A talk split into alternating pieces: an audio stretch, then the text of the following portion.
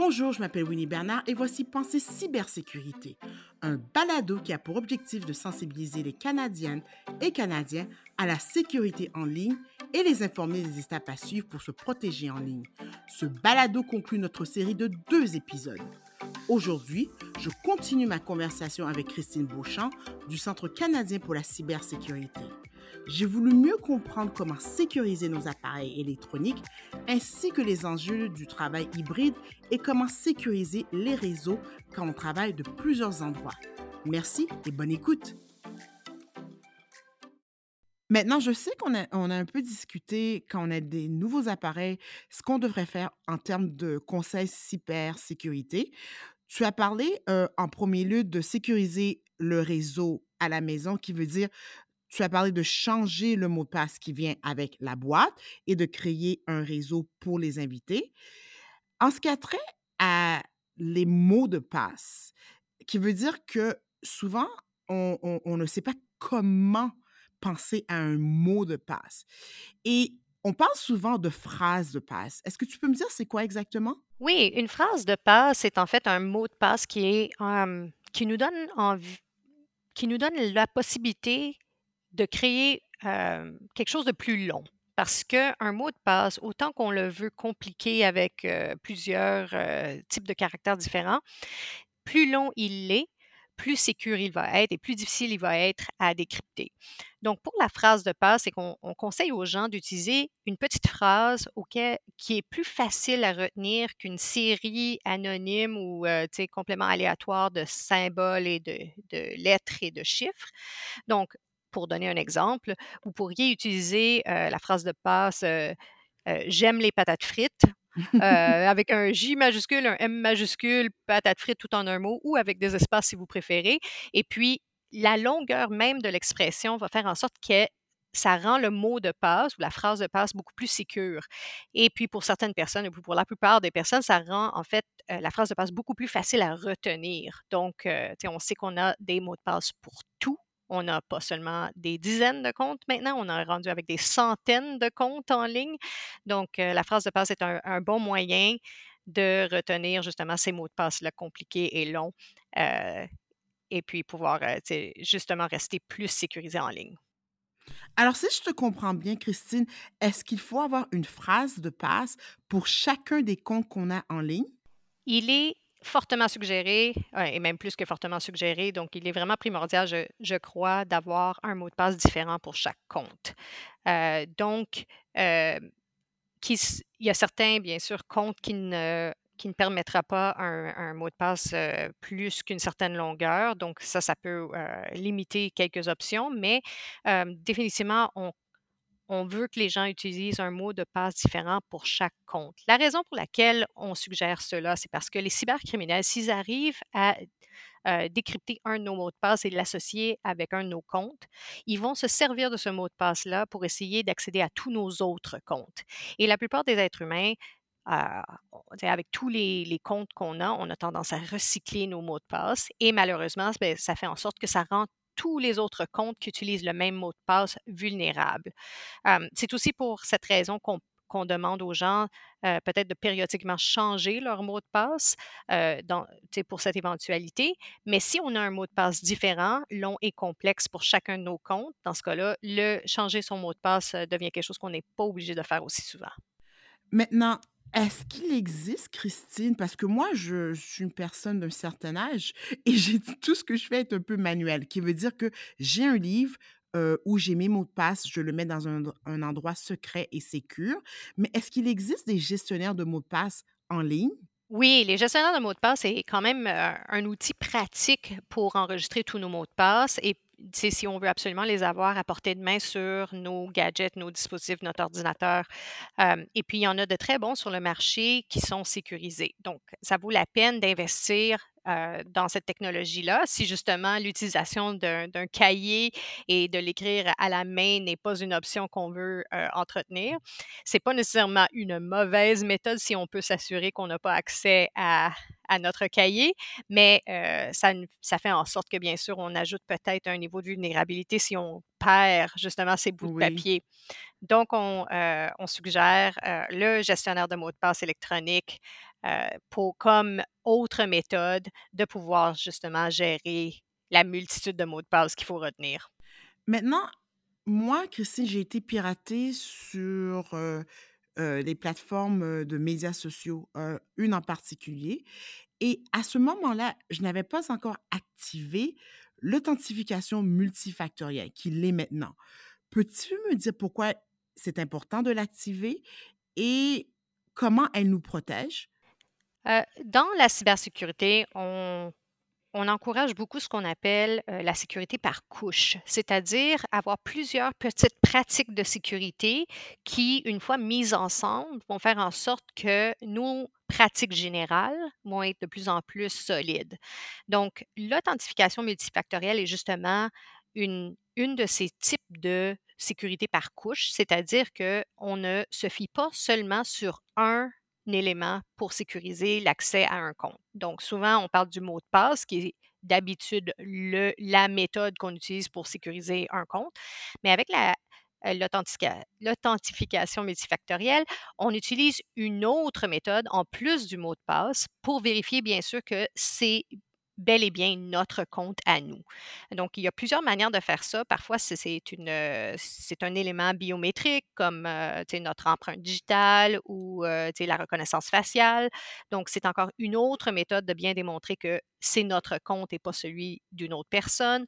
Ou bien, on peut se faire envoyer un message texte avec un code qu'on doit insérer euh, par la suite comme deuxième étape. C'est peut-être, euh, par plusieurs personnes, ça peut être con- tu sais, conçu tu sais, ça peut être, perçu comme étant quelque chose, une étape additionnelle qui, nous fait perdre quelques secondes, mais vraiment ces quelques secondes additionnelles, ça vaut vraiment la peine parce que ça rend le piratage d'un compte tellement plus difficile pour un cybercriminel, donc ça vaut la peine.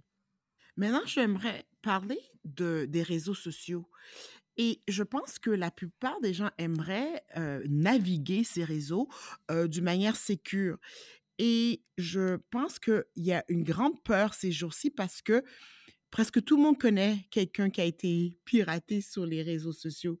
Alors, comment, selon toi, on devrait naviguer les réseaux sociaux sociaux en toute sécurité?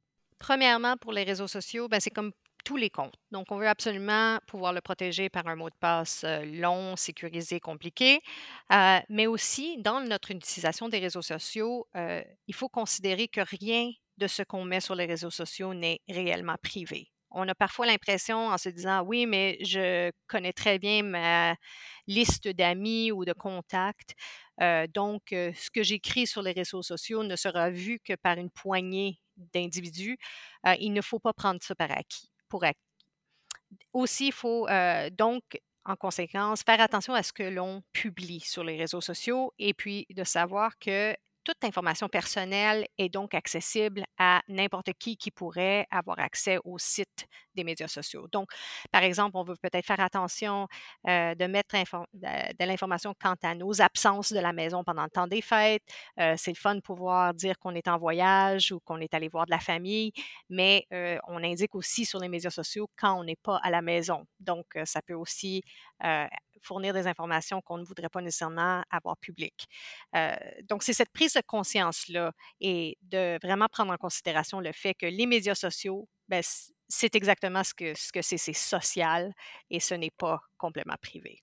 Et au niveau de la géolocalisation, est-ce que c'est quelque chose que les gens devraient utiliser? Comme on dit, heu, taguer, heu, où on est, comme tu as mentionné, si on est en voyage, mais est-ce que, heu, les Canadiennes et les Canadiens devraient faire attention avec ce partage d'informations?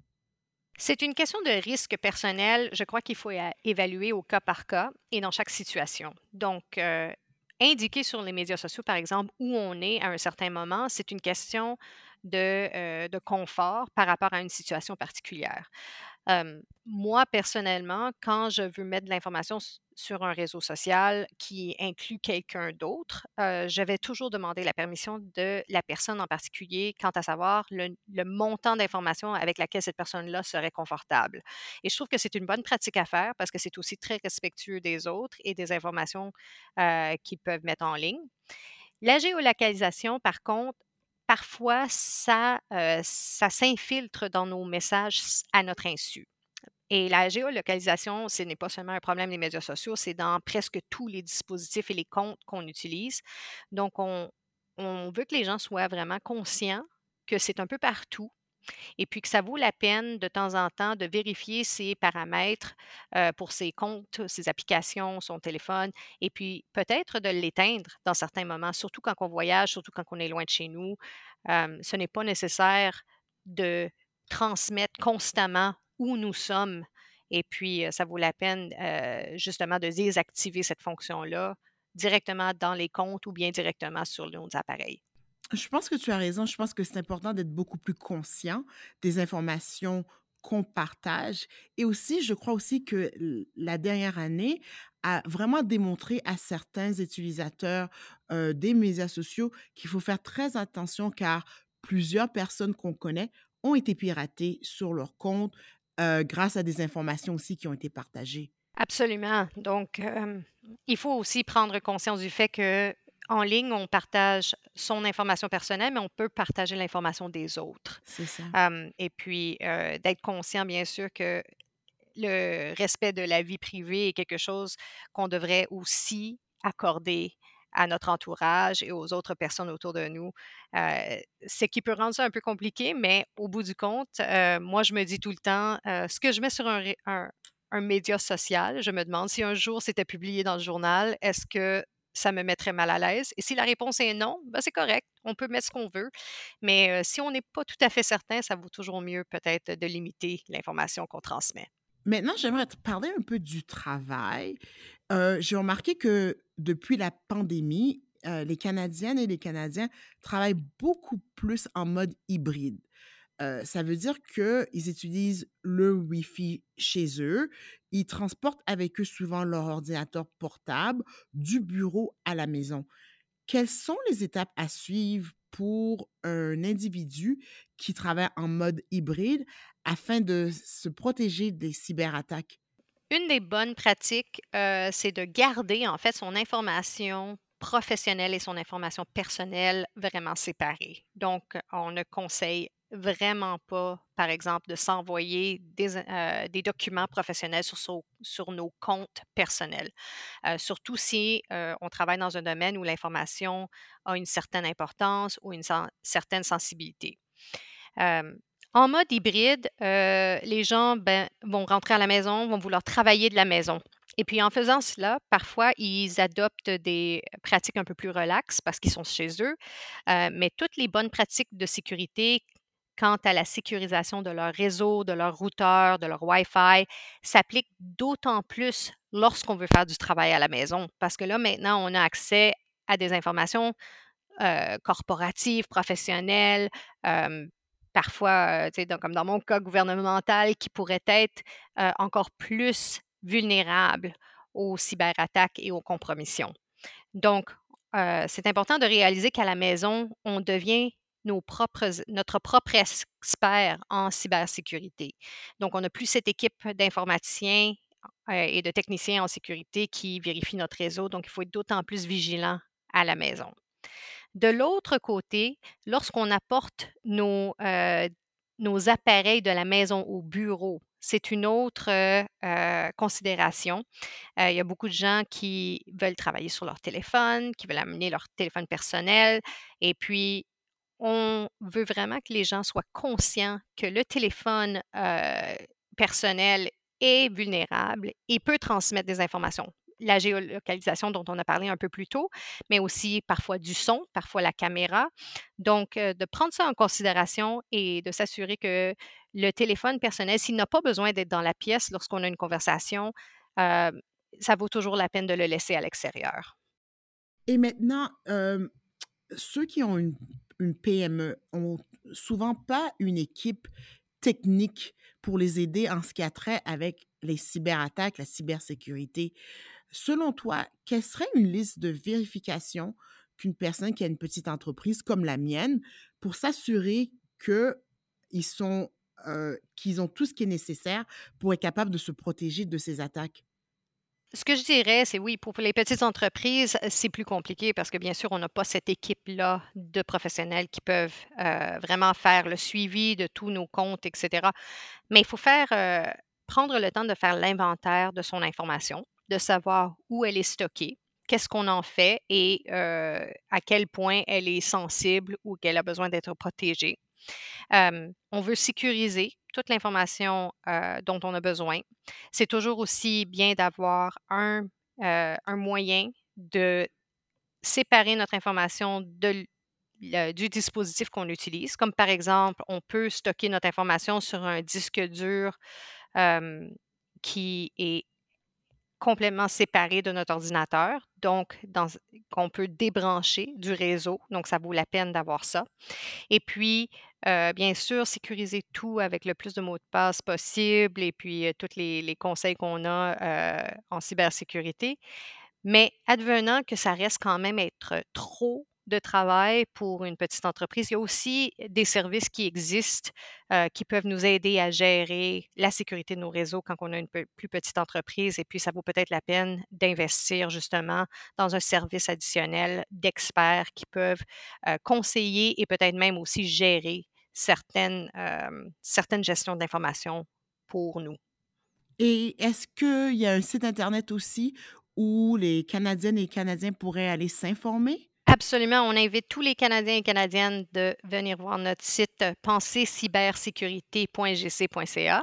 On a le guide cadeau, heu, l'information sur, heu, notre fête de cyberdéballage, ainsi que beaucoup, beaucoup de d'informations, de guides sur, les moyens de rester sécurisés lorsqu'on fait nos activités en ligne.